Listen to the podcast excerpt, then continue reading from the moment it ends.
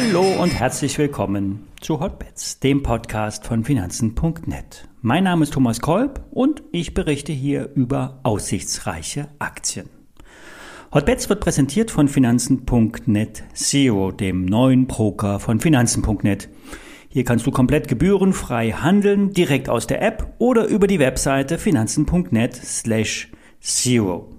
Alle nachfolgenden Informationen stellen keine Aufforderung zum Kauf oder Verkauf der betreffenden Werte dar und bei den besprochenen Wertpapieren handelt es sich um sehr volatile Anlagemöglichkeiten mit hohem Risiko. Dies ist wie immer keine Anlageberatung, ihr handelt auf eigenes Risiko. Gestern hat es beim DAX richtig gescheppert. Der Abverkauf verunsicherte die Jungbullen und freute die alten Bären, die schon immer gesagt haben, alles geht den Bach runter. Zinsen, Ölpreis, Schuldenobergrenze, alles Argumente, die einen Crash unausweichlich machen. Nun die Realität. Nach einer schwachen US-Eröffnung stieg der Markt immer weiter an und die beide Dip-Mentalität setzte sich wieder durch. Ein Mantra der Jungbullen, der jungen Börsentrader. Jede Kursschwäche, also der Dip nach unten, soll zum Kauf genutzt werden. Anyway, es ist egal, was der Auslöser für die Erholung war. Die Signale einer Anhebung der US-Schuldengrenze, Putins Aussagen zur Produktionssteigerung von Öl und damit auch von Gas, sprich ein fallender Ölpreis, oder einfach nur der Markt selbst. Fazit, der Aufwärtstrend ist nicht abgeschrieben. Beide Dip hat wieder funktioniert.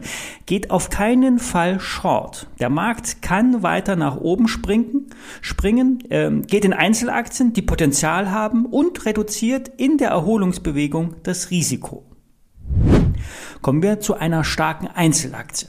K plus S. Die Aktie steigt und könnte weiter steigen.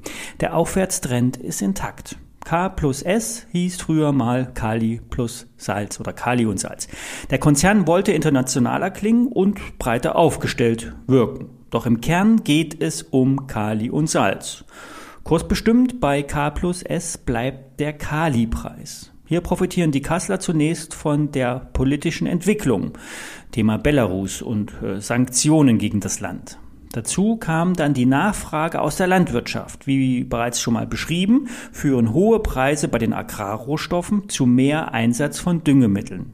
Da es sich rechnet, mehr teuren Dünger einzusetzen, um dann den Ertrag zu steigern. Die Nachfrage ist also stabil hoch. Doch das Angebot ist begrenzt, beziehungsweise lässt sich nicht so schnell erweitern.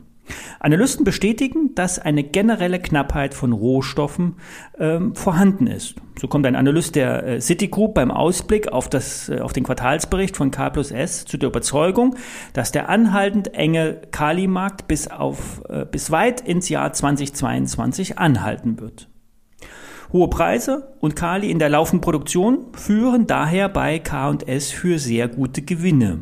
Die Produktion wird grundsätzlich auf Sicht von zwei bis drei Monaten verkauft. Das heißt, die Preissteigerungen der Vergangenheit haben noch gar nicht so stark gewirkt und strahlen auf die Zukunft aus. K&S sollte, nach Einschätzung der Experten, gezwungen sein, stetig die Prognosen nach oben anzupassen.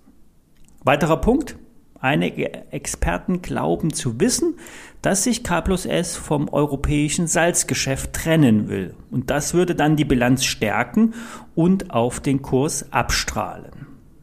Natürlich führen dann auch die gestiegenen Preise auch äh, zu Nachahmereffekten. So will ja der australische Bergbaukonzern BHP sein Kali-Projekt in Kanada beschleunigen. Doch vor 2027 kann er nicht nachhaltige Mengen liefern.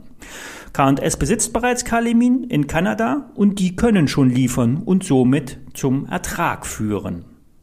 Bei einem Börsenergebnis von, äh, bei einem Betriebsergebnis von einer Milliarde Euro ist die Börsenbewertung in Höhe von 2,6 Milliarden Euro zu niedrig, sagt Börse Online. Auch wenn der Kurs ein neues Zwischenhoch markiert hat, die Ampeln stehen auf grün. Das heißt ein intakter Aufwärtstrend. Ein Kursgewinnverhältnis von niedrigen 8 sprechen für K&S. Die City sagt kaufen, Kursziel 15,70 Euro.